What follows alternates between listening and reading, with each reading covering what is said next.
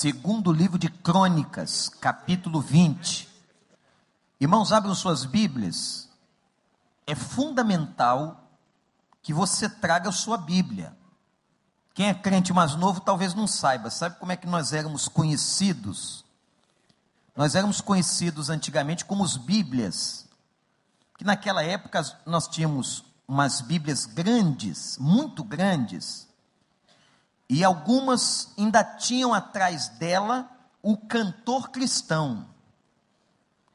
Então ficavam livros imensos. Imagina colocar todos os cancioneiros impressos, né? Quando a turma saía na rua, e algumas denominações ainda eram tipificadas pela roupa que usavam, os caras saíam domingo, olha os Bíblias ali. Com o tempo isso foi se perdendo. A igreja cresceu, a igreja de Cristo cresceu, mas tem uma coisa ruim aí. As pessoas pararam de carregar a Bíblia, não sei porquê. Porque nós temos que ser como os bereenses, os crentes de Bereia no Novo Testamento, que iam sempre conferir aquilo que o pregador dizia. A conferência não é só para que você teste a competência ou a fidelidade do pregador. A conferência é também um reforço de aprendizagem. Quando você está lendo a Bíblia, com a Bíblia aberta, o pastor está pregando, você está podendo, visualmente, você está podendo ouvir, refletir, quer dizer, você está usando as suas faculdades que te facilitarão para você aprender, apreender o texto. E não tem essa, tem gente, ah, pastor, eu tenho vergonha de andar com a Bíblia. Vergonha de quê? Quem é que pode se envergonhar de Cristo? Quem é que pode, como crente, se envergonhar da palavra dele? Não tem isso não. A nossa Juerp, editora batista de alguns anos atrás, um tempo fez uma Bíblia eu não sei exatamente, não sei se o pastor José Matos Souza Pinto, na época, estava lá. Eu não sei bem o propósito, mas a Bíblia era desse tamanho. Toda a Bíblia estava ali. E eu comecei a ver que quem mais comprava eram duas pessoas. Ou era o crente curioso, que, pô, eu quero ter essa menor Bíblia do mundo. Não tem esse negócio do menor carro do mundo. Era a menor Bíblia, um negócio assim. Toda a Bíblia. Então o cara comprava porque era curioso. Outros que compravam eram os envergonhados. Que tinham vergonha. Aí aquilo cabe em qualquer lugar. Só que para comprar aquela Bíblia, tinha que comprar um óculos, uma lupa. Não dá para ler. Tem que ser muito jovem com a visão de águia para ler aquela Bíblia. Mas traga a sua Bíblia, não tenha vergonha. E outra coisa, ah, pastor, minha Bíblia está no iPad, está no iPhone. Não tem problema nenhum contanto que você leia, não é? E que não acabe a bateria na hora da pregação. Essa história que eu vou ler aqui, segunda Crônicas 20, nós estamos num mês nos preparando e falando sobre família, nos preparando para um congresso. É uma das histórias mais marcantes no Velho Testamento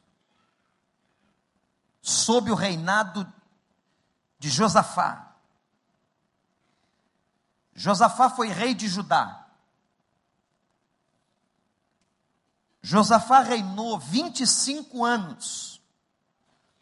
25 anos como rei. Reinou dos 35 aos 60 anos de idade. Foi Josafá que nomeou os juízes de Israel. Josafá foi um rei importante. Josafá era casado. Josafá teve sete filhos. Naquela época o pessoal era um pouco mais animado. Mas Josafá foi um homem importante. E o seu ministério mostra isso. Muito importante no que diz respeito ao valor da família no Velho Testamento. Então, este rei, que governou Israel 25 anos, rei de Judá, ele tem um papel preponderante no Velho Testamento, importantíssimo e de grande relevância no que diz respeito à família. Durante o seu reinado, Josafá foi verdadeiramente uma bênção para as famílias de Judá. Agora observe o relato. Versículo 1, 2 Crônicas 20. Depois disso, os moabitas, os amonitas, com alguns dos meunitas, entraram em guerra contra Josafá. Então informaram a Josafá: um exército enorme vem contra ti de Edom, do outro lado do Mar Morto. Já está em Azazon Tamar, isto é, em Engedi. Alarmado, Josafá decidiu consultar o Senhor e proclamou um jejum em todo o reino de Judá. Reuniu-se, pois, o povo vindo de todas as cidades para buscar a ajuda do Senhor. Josafá levantou-se na Assembleia de Judá e de Jerusalém, no templo do Senhor, na frente do pátio novo, e orou. Senhor Deus dos nossos antepassados, não és tu o Deus que está nos céus, tu dominas sobre todos os reinos do mundo, força e poder estão em tuas mãos, e ninguém pode opor-se a ti. Mas és tu o nosso Deus, que expulsaste os habitantes desta terra perante Israel, o teu povo e a deste para sempre aos descendentes do teu amigo Abraão. Eles a têm habitado e nela construíram um santuário em honra ao teu nome, dizendo: Se alguma desgraça nos atingir, seja o castigo da espada, seja a peste, seja a fome, nós nos colocaremos em tua presença diante deste templo pois ele leva o teu nome, e clamaremos a ti em nossa angústia, e tu nos ouvirás e nos salvarás. Mas agora, aí estão os Amonitas, os Moabitas e habitantes dos montes de Seir, cujos territórios não permitiste que Israel invadisse quando vinha do Egito. Por isso os israelitas se desviaram deles e não destruir, os destruíram. Vê agora como estão nos retribuindo ao vir expulsar-nos da terra que nos deste por herança.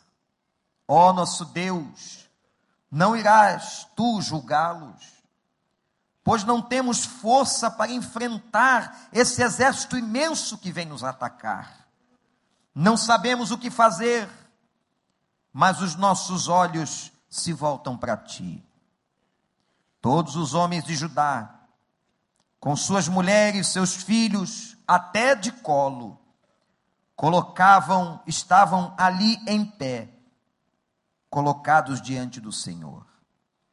Então o Espírito do Senhor veio a Jaziel, filho de Zacarias, neto de Benaia, bisneto de Jeiel, e trineto de Matanias, levita, descendente de Asaf, no meio da assembleia e disse: Escutem todos os que vivem em Judá e em Jerusalém, e o rei Josafá. Assim lhes diz o Senhor: Não tenham medo, nem fiquem desanimados por causa desse exército enorme, pois a batalha não é de vocês, mas de Deus. Amanhã desçam contra eles, eis que virão pela subida de Ziz, e vocês se encontrarão no fim do vale, em frente ao deserto de Jeruel. Vocês não precisarão lutar nessa batalha. Tomem suas posições, permaneçam firmes, Vejam o livramento que o Senhor lhes dará, ó Judá, ó Jerusalém. Não tenham medo, nem desanimem. Saiam para enfrentá-los amanhã, e o Senhor estará com vocês. Josafá prostrou-se com o rosto em terra, e todo o povo de Judá e de Jerusalém prostrou-se em adoração perante o Senhor. Então os levitas, descendentes dos coatitas e dos coreitas, levantaram-se e louvaram ao Senhor, o Deus de Israel, em alta voz. De madrugada partiram para o deserto de Tecoa, e quando estavam saindo, Josafá lhes disse: Escutem-me, Judá e povo de Jerusalém. Tenham fé no Senhor, o seu Deus, e vocês serão sustentados. Tenham fé nos profetas do Senhor e terão a vitória.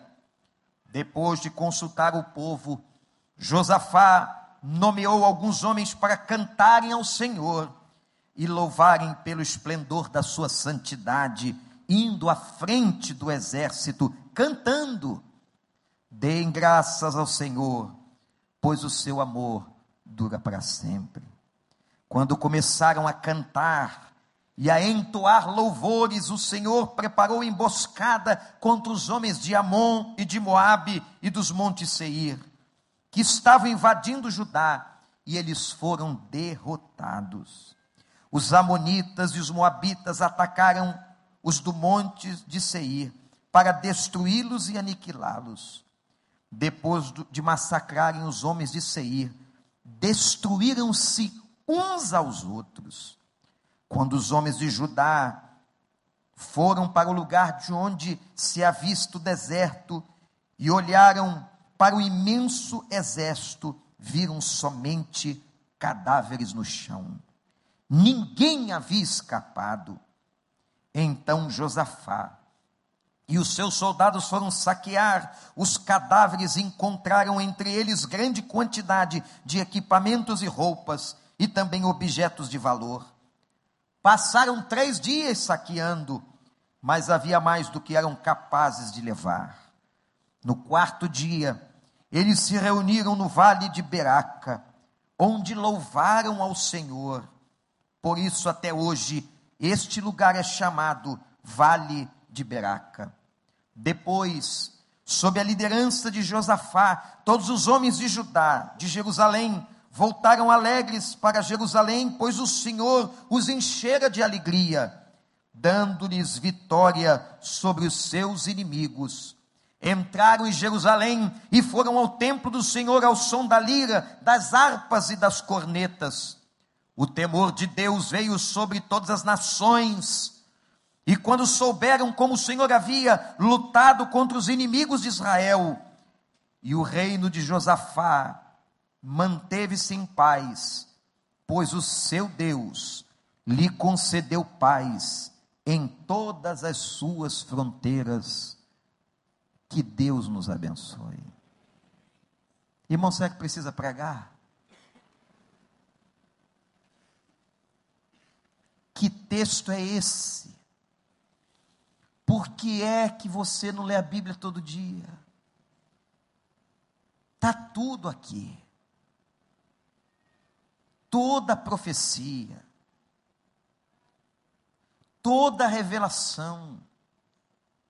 Isso aqui não é só uma história, isso é palavra de Deus para a tua vida.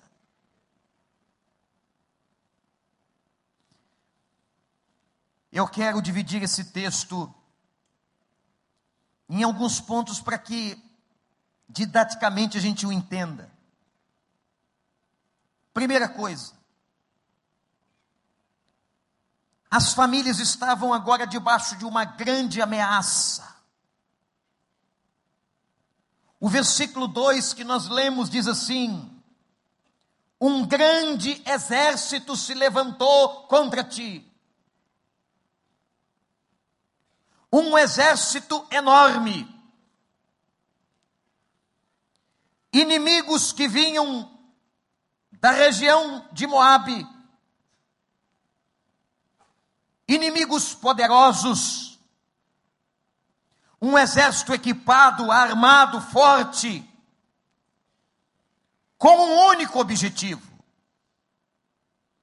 destruir Israel. Destruir cada casa, cada morador, cada pai, cada mãe, cada filho.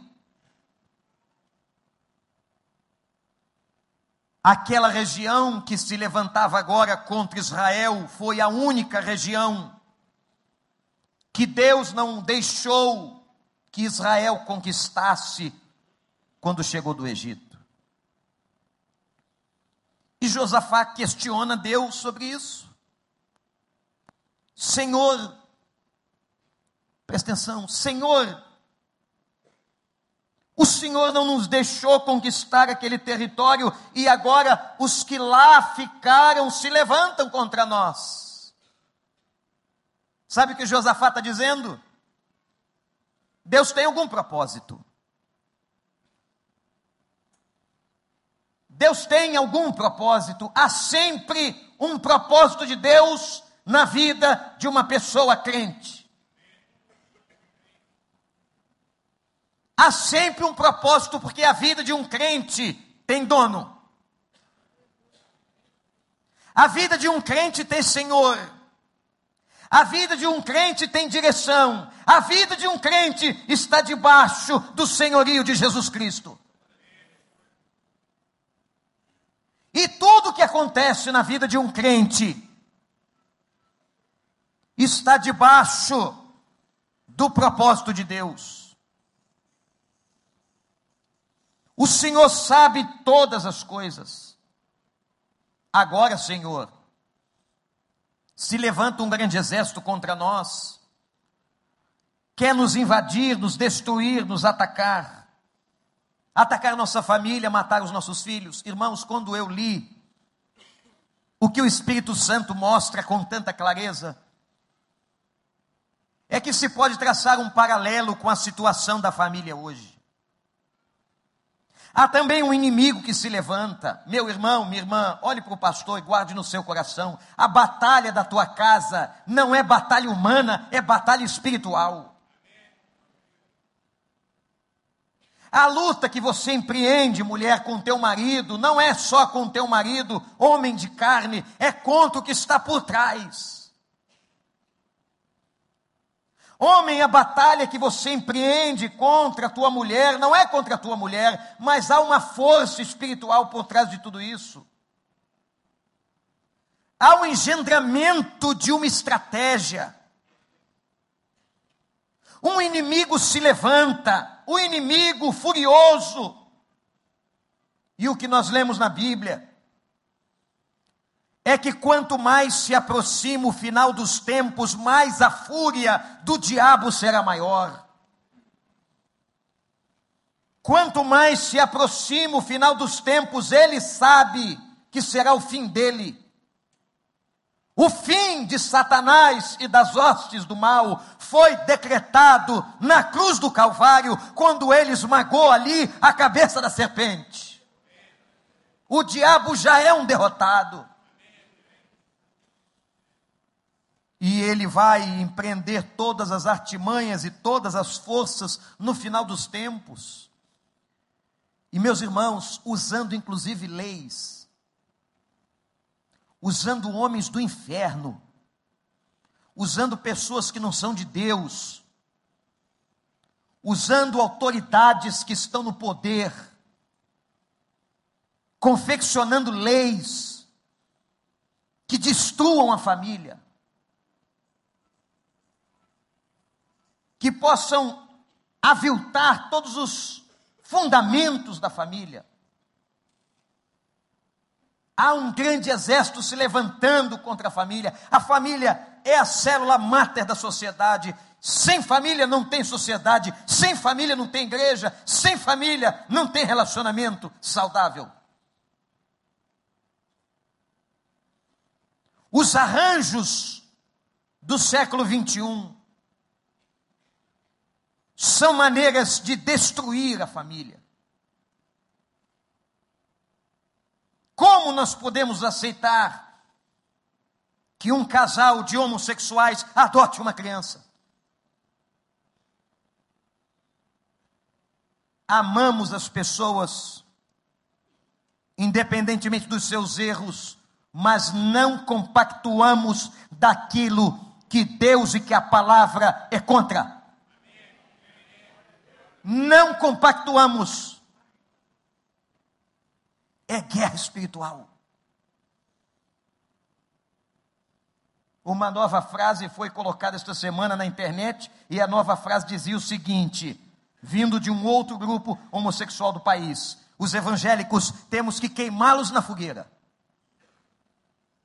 Mais uma vez, palavras de extermínio, palavras de intolerância, palavras de homofobia. A situação do casamento que hoje domina, sem qualquer sombra de dúvida, 90% dos atendimentos pastorais em todas as igrejas.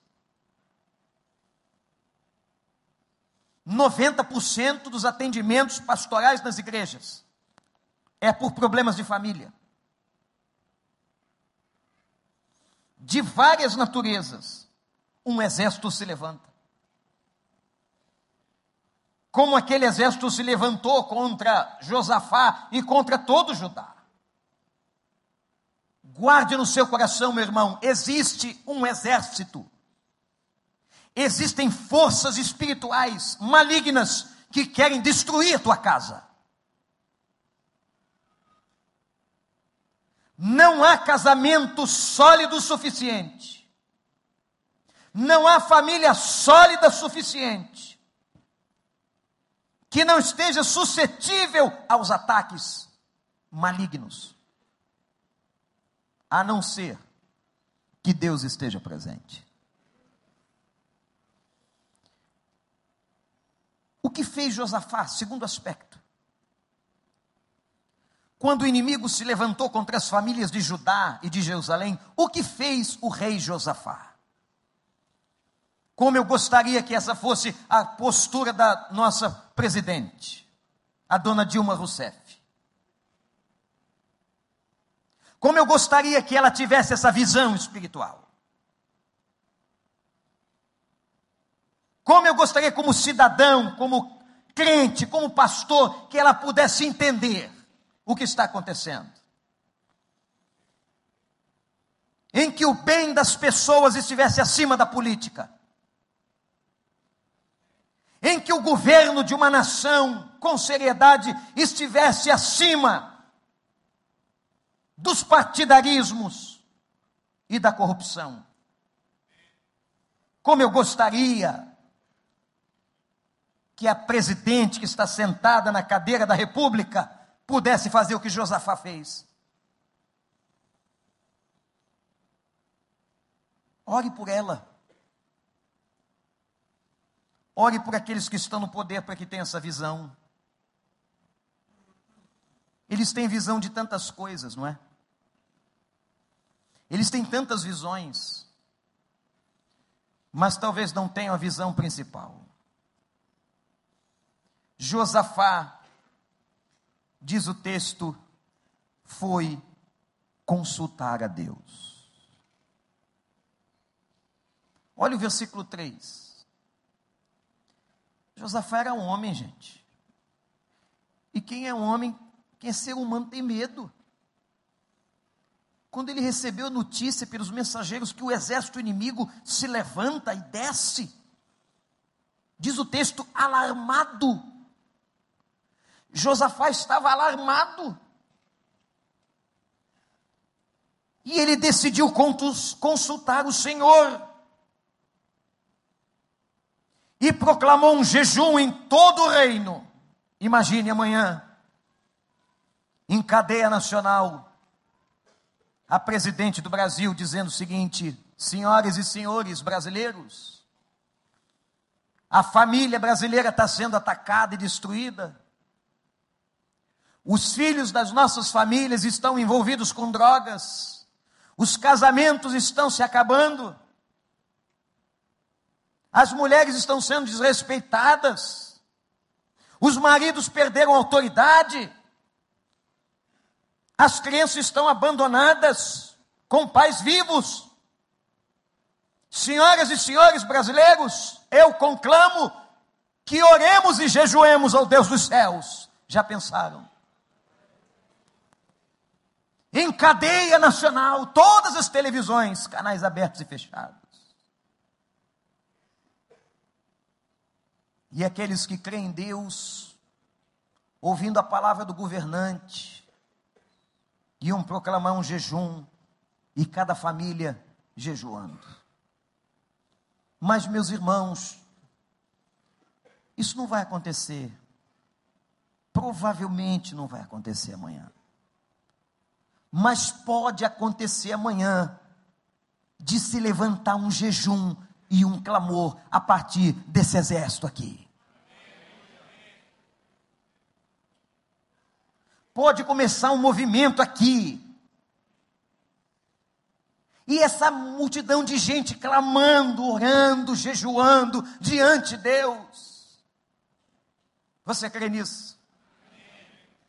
Você está disposto a jogar nesse time? O que me impressiona é que Josafá vai a Deus. O que, que ele podia ter feito? Vamos reunir os ministros. Vamos convocar as forças de guerra. Vamos fazer uma exposição. Tem nação por aí que é forte, não é? Que logo quando tem alguma coisa, ela faz um desfile de forças. E bota avião no céu. Esses dias eu estava vendo o que, que o Putin fez lá no Kremlin colocou na Praça Vermelha os tanques de guerra, os soldados. Sabe o que é aquilo ali? É demonstração de poder. Os governantes gostam disso. Desfilar os caças. Soltar notícias de que nós temos bombas atômicas, químicas. Isso intimida. Eu fico imaginando a gente, vocês sabiam que até os últimos caças aviões velhos que nós tínhamos foram aposentados. Nós não temos umzinho. Nem se a gente quisesse fazer um desfile de força, tinha que ser com essa turma de academia, esses fortões, porque com um avião não tem.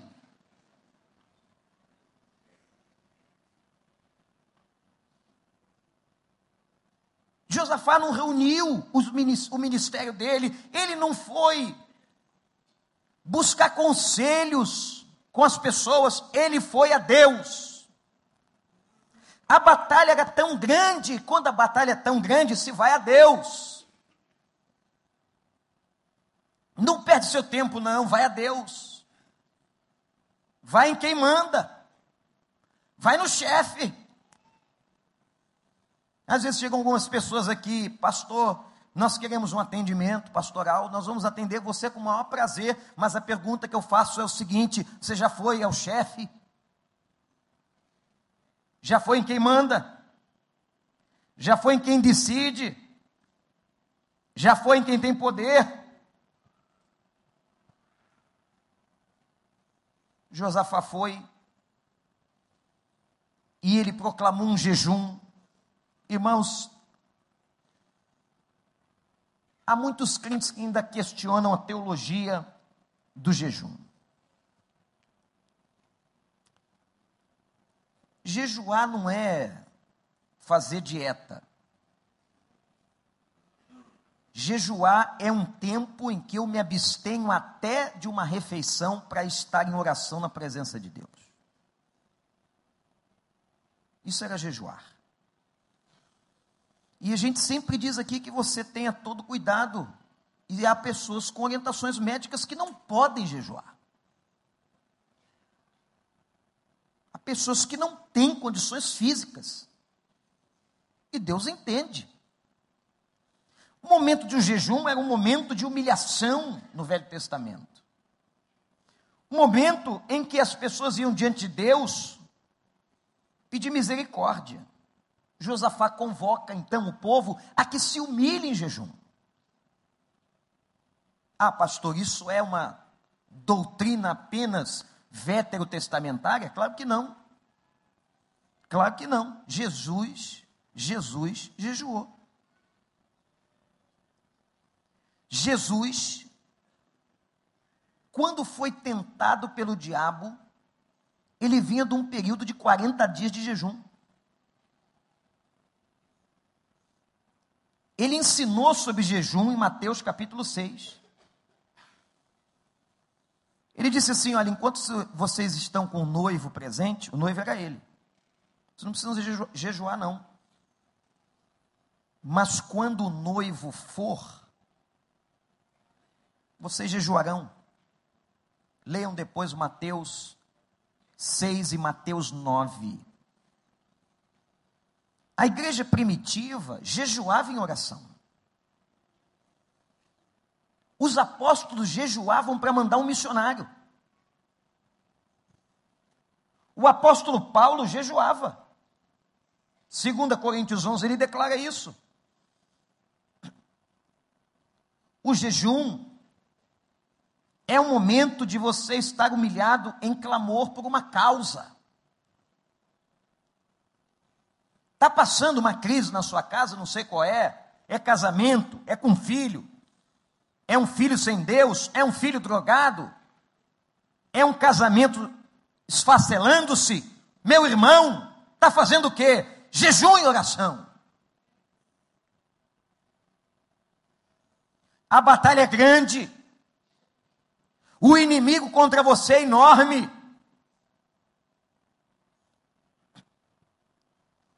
Josafá então conclama o jejum e coloca todas as famílias no pátio do templo de Jerusalém. Porque naquela época o pátio e o templo era o lugar que simbolizava a unidade do povo e a presença de Deus. Quando ele reuniu todo mundo, proclamou o jejum, ele fez uma oração. Imagino de novo amanhã a presidente Dilma Rousseff, se crê nisso, em cadeia nacional, fazendo uma oração.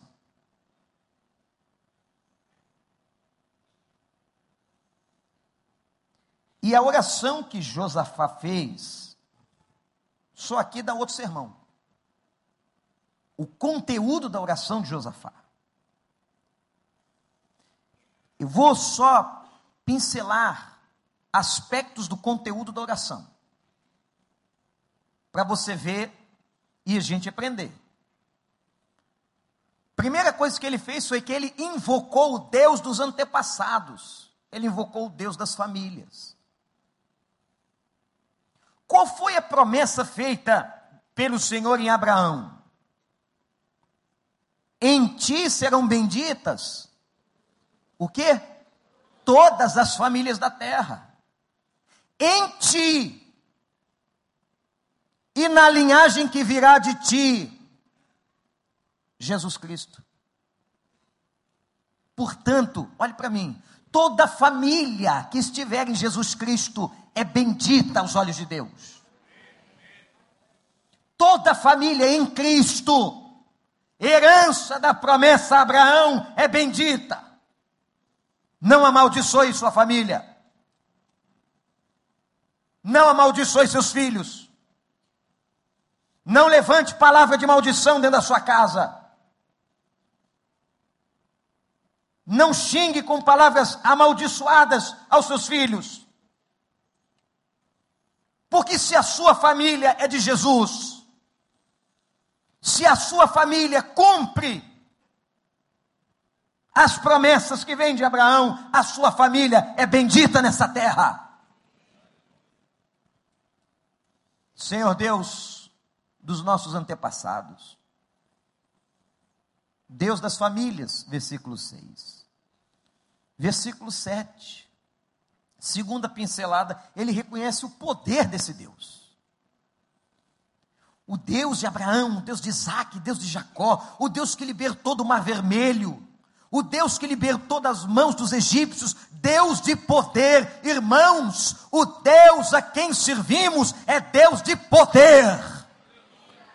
Diz comigo, é Deus de poder. Mas diz com voz forte: é Deus de poder. Eu não é.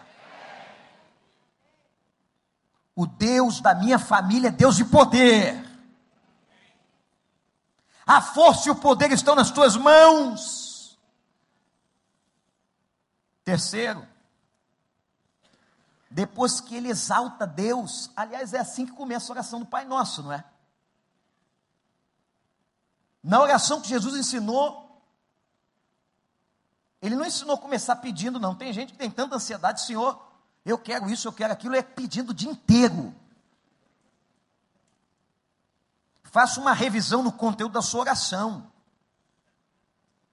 Deus não é um serviçal seu, só para atender os seus pedidos, não. Cadê o momento de comunhão, de glorificação, de agradecimento? Que temos que ter na oração, de reconhecimento da sua grandeza. Deus não precisa de seu elogio, não, meu irmão, mas é você que precisa elogiar Deus. É nós que temos a necessidade de adorá-lo. Deus não precisa da nossa adoração. Nós não seremos, ou Ele não será, menos Deus se você não adorá-lo. Mas quando você o adora, é você que cresce. Deus dos nossos antepassados, a força e o poder estão nas tuas mãos, agora Ele abre o coração. É engraçado como a oração de Josafá é uma oração. Sabe o que é oração? Oração um diálogo. Essa semana eu estava ouvindo uma oração no rádio, eu fiquei apavorado com aquela oração. O cara gritava tanto com Deus. Ele gritava tanto com Deus. Que eu fiquei imaginando como é que Deus estava recebendo aquilo. Meu filho está nervoso.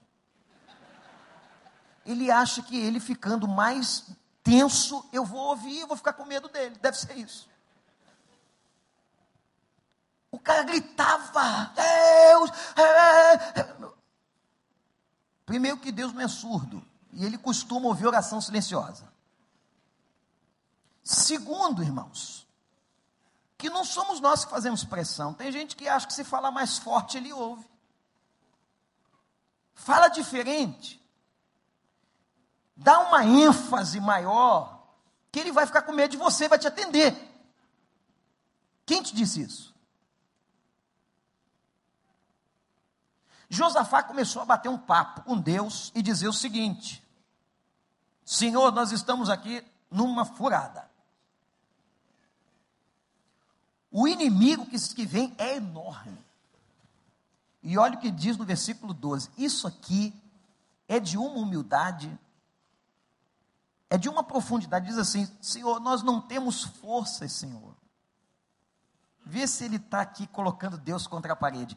Eu não tenho força, nós não temos, esse povo não tem força para enfrentar esse exército enorme.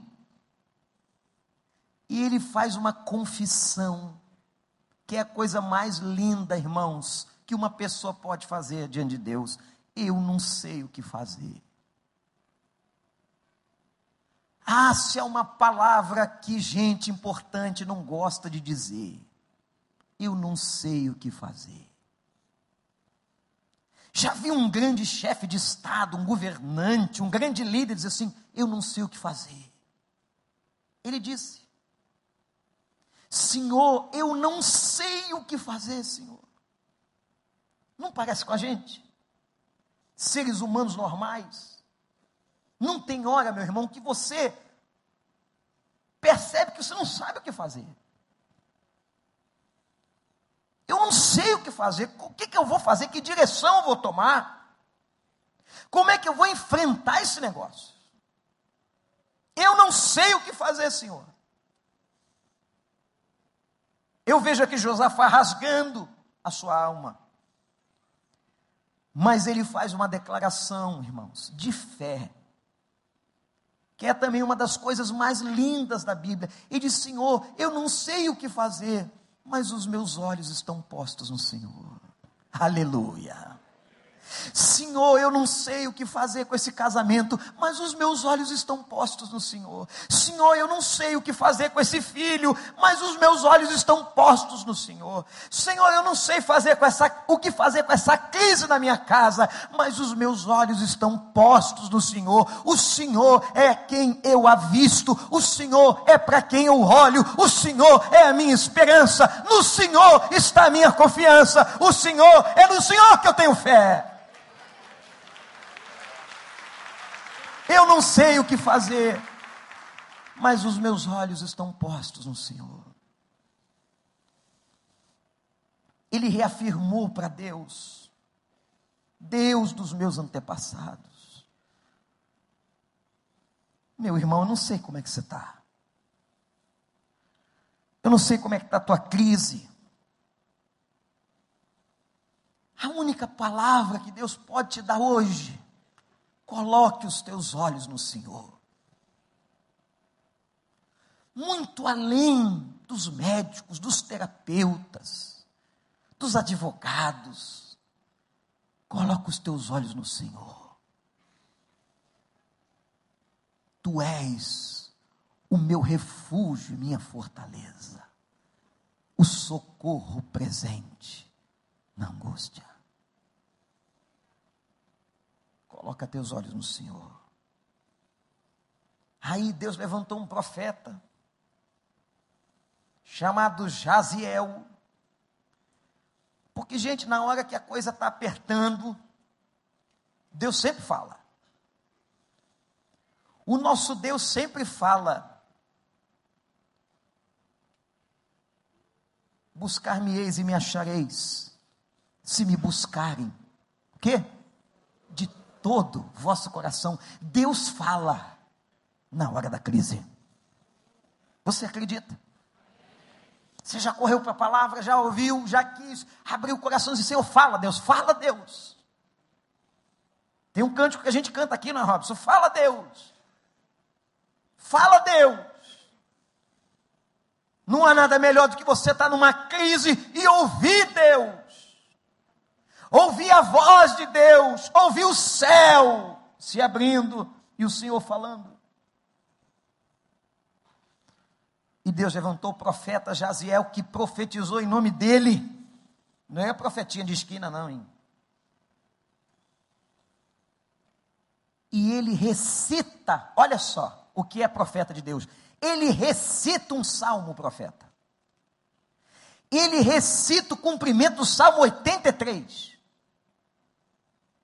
Tem que conhecer a Bíblia. Diz assim: disse o profeta: Não tenham medo, não fiquem desanimados. Essa batalha de Deus, vocês terão a vitória. Ah, meus irmãos, que o Espírito Santo diga isso aqui hoje de manhã, no seu ouvido e no seu coração, em nome de Jesus. Não tenha medo, não fique desanimado. Essa batalha de Deus, vocês terão a vitória. Isso só veio porque o cara estava quebrantado. Sabe o que veio uma palavra dessa aqui? Josafá conclamou o jejum, Josafá consultou a Deus, Josafá se humilhou, e quando a gente faz isso, Deus fala. E liberou uma palavra de vitória. E disse mais, porque quando a Bíblia diz assim, Novo Testamento diz assim: e Deus é capaz de fazer muito mais abundantemente além daquilo que nós pedimos ou do que nós pensamos. Vocês não vão nem lutar essa luta, porque eu vou lutar por vocês. O Senhor então disse: desce com o povo, coloca o povo na posição de enfrentamento. Ninguém tem que ter medo do capeta posição de enfrentamento, postura espiritual. Um crente anda de cabeça para cima. Eu não preciso me envergonhar, o diabo não vai me envergonhar, cabeça para cima. Sabe quando é que uma pessoa anda de cabeça para cima? Quando é obediente. Eu estou andando na linha com Deus, eu estou fazendo a vontade de Deus, eu estou obedecendo a Deus. Eu estou procurando acertar diante de Deus, cabeça para cima. Está entendendo? Sabe quem é que anda de cabeça para baixo? O envergonhado. O que está cheio de sentimento de culpa. Cabeça para baixo. Posição de enfrentamento, cabeça para cima. Versos 18 a 20, tenham fé. E agora o tal do Josafá, irmãos, esse cara é muito crente. Esse Josafá, olha o que ele resolve fazer. Vamos fazer uma cantoria. Que governante louco. A nação inimiga está vindo armada. Os satélites já viram o avanço dos submarinos, dos navios, dos aviões de guerra. Nós não temos umzinho, mas está todo mundo vindo. E o cara resolve fazer uma cantoria na cidade. Ô, gente, nós vamos cantar aqui agora. Mas, mas pastor, o inimigo, vão cantar. Por que, que ele resolve cantar? Por que, que ele resolve adorar? Porque era a maior demonstração de confiança, de fé que ele podia ter. Ué, o Senhor já não deu a vitória? O Senhor já não disse que Ele vai lutar por nós? O Senhor já não falou que vai dar vitória às nossas famílias? Então o que, a gente tem que fazer? É só cantar. Adorar o nome do Senhor. E eles resolvem cantar, a letra do cântico está aí. Começar a cantar que Deus é bom, Deus é bom, Deus é fiel. Irmãos, na hora da tribulação, que Deus te dê fé e peça a Ele um cântico novo. O cântico novo não é aquele que é composto na poesia nova, não. O cântico novo é aquele que sai com a alma renovada. Eu posso cantar um hino antigo, um cântico antigo, mas quando ele sai com a minha alma renovada diante de Deus, ele é cântico novo. É oferta diante do Senhor. Sabe o que, que eles começaram a fazer? Começaram a cantar. Os caras cantaram antes da batalha, cantaram durante a batalha e cantaram depois da batalha. Vai gostar de cantar assim lá em Israel. E cantaram muito, louvando a Deus. Que coisa bonita que aconteceu.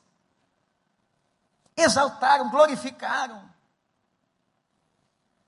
Diz o texto da palavra de Deus, irmãos, que no momento em que cantavam, no momento de fé, Deus baratinou a mente do inimigo e eles lutaram, os inimigos lutaram entre eles e morreu todo mundo. Deus não disse que nem lutar eles iriam. Deus não disse isso, irmãos. Vocês não vão nem lutar. E Deus fez a obra, baratinou a cabeça dos comandantes do exército inimigo. Um começou a matar o outro, Diz a palavra que quando Israel subiu e olhou o campo, só via cadáveres. Deus é fiel. Eu quero pedir a Deus que você veja todos os inimigos contra a tua família virando cadáveres em nome de Jesus, eu estou falando de inimigos espirituais que se levantam contra a tua casa, contra os teus filhos, contra a tua família. Que você tenha fé, que você levante os olhos e veja que Deus derrotou todos. Não ficou um só em pé. Ah, Deus faz isso, Senhor. Esses que se levantam contra a minha casa, tem gente que se levanta contra o casamento do outro que se levanta contra os filhos, esses inimigos que caiam todos.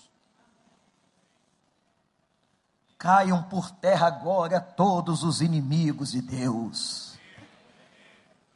Que não fique um, mas que sejam cadáveres, derrotados pela cruz, em nome do Senhor dos Exércitos Porque se ele vem, se o inimigo vem com uma tropa furiosa de demônios armados, nós vamos contra ele em nome do Senhor dos Exércitos e ele lutará por nós. Aleluia! Eu não tenho força, mas a minha força vem do Senhor. Que fez os céus e a terra. Enfrentamento, irmão proclama um jejum na tua casa. Casal, proclama um jejum essa semana. Cai dentro da oração, cai dentro da palavra, deixa que Deus vai falar. Eu não tenho resposta, não, hein? Eu, pastor Paulo, pastor Daniel, pastor Armando, pastor Franco, pastor Tiago, nós não temos resposta. Se Deus não revelar para nós alguma coisa, eu não tenho o que te dizer. E tem mais também. Deus às vezes não manda recado por ninguém, quer falar contigo. Não, não vou usar pastor nenhum, não, quero o negócio é com você. Mas o senhor não pode usar, o pastor Vando tem tanto poder, tem nada que eu falar contigo. Eu vou falar. Eu vou falar. É a palavra dele que resolve. É a palavra dele que cura. É a palavra dele que edifica. É a palavra dele Clame essa semana. Aquele problema que você não tem solução, Senhor, não sei o que fazer. Não sei para onde eu vou. Vai a Ele. E Ele, como teu Deus, como teu general, vai dizer para você: Filho, filho, a batalha é minha. Sabe por quê? Porque se alguém se levantar contra o meu filho, olha para o meu tamanho. Cara, eu vou crescer três vezes mais. Dizem que Golias tinha 3 metros e 70. Se vier para cima do meu filho, eu vou virar bicho. Eu vou partir para cima do cara, pode ter o tamanho que for. Meu pai me ensinou umas técnicas para como homem pequeno brigar com homem grande. Meu pai um dia disse: Filhinho, olha só, é isso aqui. Deus te deu isso, então eu vou te ensinar como você luta com um homem grande. Eu sei. E cuidado que eu ataco por baixo.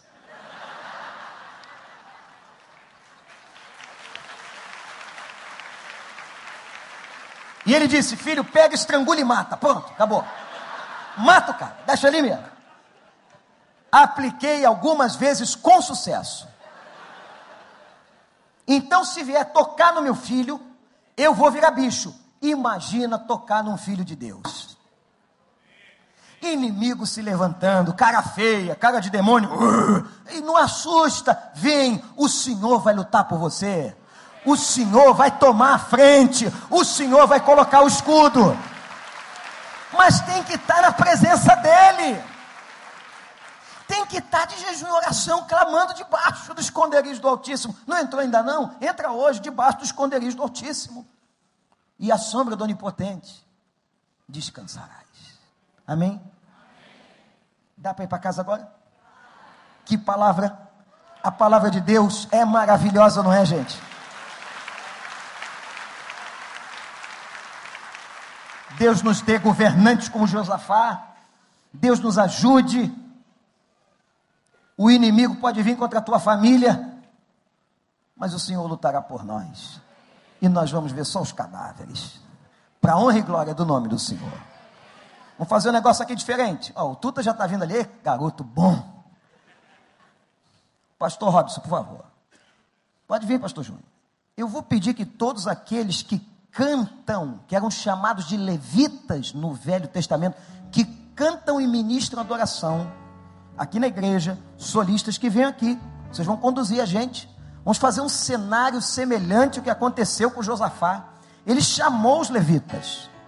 Então você ministra, faz solo na igreja, canta no beck, você vai nos conduzir. Vem para cá, todos os levitas, todos.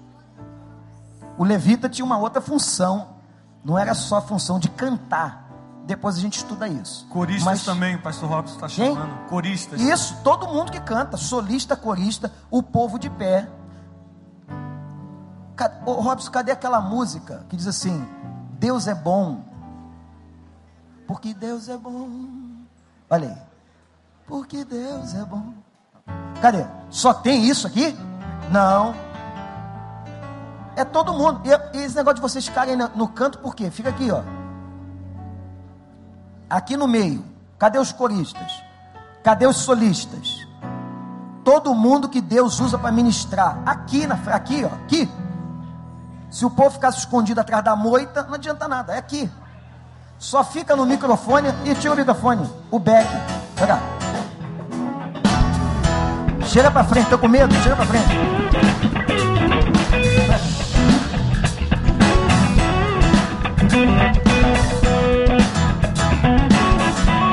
Entrai. Deus é bom. Entrai com ações de graças, por seus átrios a louvar. Entrai em sua presença, entrai em sua presença, cantando grande e forte em Jeová. Adorai ao som de trombeta, com pandeiro, com pandeiro e harpa também. E toda a criação, e toda a criação cante hoje adorando com o coração. Homens, porque Deus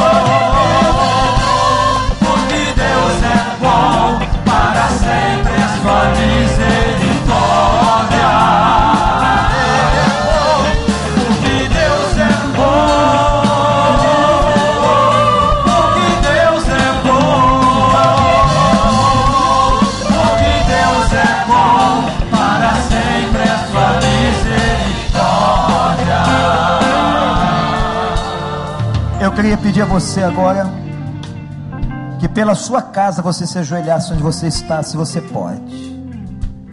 A nossa batalha de joelhos. A nossa batalha de clamor. Os levitas que estão aqui, que conseguirem agora, vão continuar cantando. Porque o povo de Josafá cantava antes, durante e depois da batalha.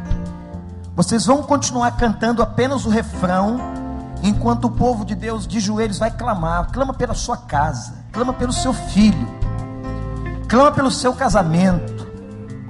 Clama agora ao Senhor. Quem sabe você agora vai fazer um voto de jejum essa semana. Senhor, eu quero ter um tempo jejuando e orando. Porque Deus é bom. Porque Deus é bom. Para sempre é sua misericórdia. Porque Deus é bom. Porque Deus é bom. Porque Deus é bom. Para sempre é sua misericórdia. Senhor Deus, nós estamos de joelhos, Senhor. Porque nós sabemos que a, o inimigo é enorme, Senhor. As forças do mal são tão grandes. E nós queremos te confessar agora que nós não sabemos o que fazer. Nós não sabemos como agir muitas vezes. Nós não sabemos, ó Deus, que resposta vamos dar. Nós não sabemos, ó Deus, como tratar daquele filho. Nós não sabemos educar sozinhos. Nós não sabemos, Senhor, como que vamos tratar do nosso próprio casamento. Senhor, tem tantas esposas que não sabem o que fazer aqui. Tem tantos maridos que não sabem como fazer. Diante de uma crise, diante de uma dívida. Deus, nós estamos como Josafá, humilhados na tua presença para confessar ao Senhor que nós não sabemos o que fazer, mas nós estamos com os olhos colocados no Senhor. Nós declaramos nesta manhã que os nossos olhos estão postos em Ti, Senhor. A nossa esperança está em Ti. Ó Deus, Tu és o nosso refúgio, a nossa fortaleza. Tu és o socorro presente na angústia, Tu és o nosso pastor. Olha para nós, olha para nós como Tu olhastes para ajudar. Tem misericórdia de nós, e que a palavra de Jezeel, Senhor, a palavra de Jezeel seja real para todo mundo aqui hoje de manhã. Libera essa palavra de vitória, Senhor lute a nossa luta, batalhe a nossa batalha, Senhor. Toma frente. E muito obrigado, que eu tenho certeza que o Senhor vai nos dar vitória, Senhor. Porque o Senhor é bom. Porque nós somos filhos de Abraão em Cristo Jesus. E a tua palavra diz que em Abraão e no cumprimento da promessa serão benditas todas as famílias da terra. Deus, a nossa família é bendita. Senhor, afasta da nossa casa tudo que é do diabo, pessoas, objetos, situações, tudo, Senhor. Que possamos viver na tua presença. Que esta semana seja uma semana de jejum em muitos lares da tua igreja que o teu povo volte o seu rosto para a tua presença, para te buscar. E nós temos a certeza que nós te encontraremos, porque o Senhor é bom. E nós já te louvamos, nós te exaltamos, porque já vemos pela fé os cadáveres do mal estirados no chão, aleluia. Os cadáveres daqueles que se levantam contra nós. Ó oh Deus, muito obrigado pela vitória. Eu já te agradeço a vitória que o Senhor vai trazer na nossa vida e na nossa casa. Em nome de Jesus, pela fé, nós oramos ao Senhor.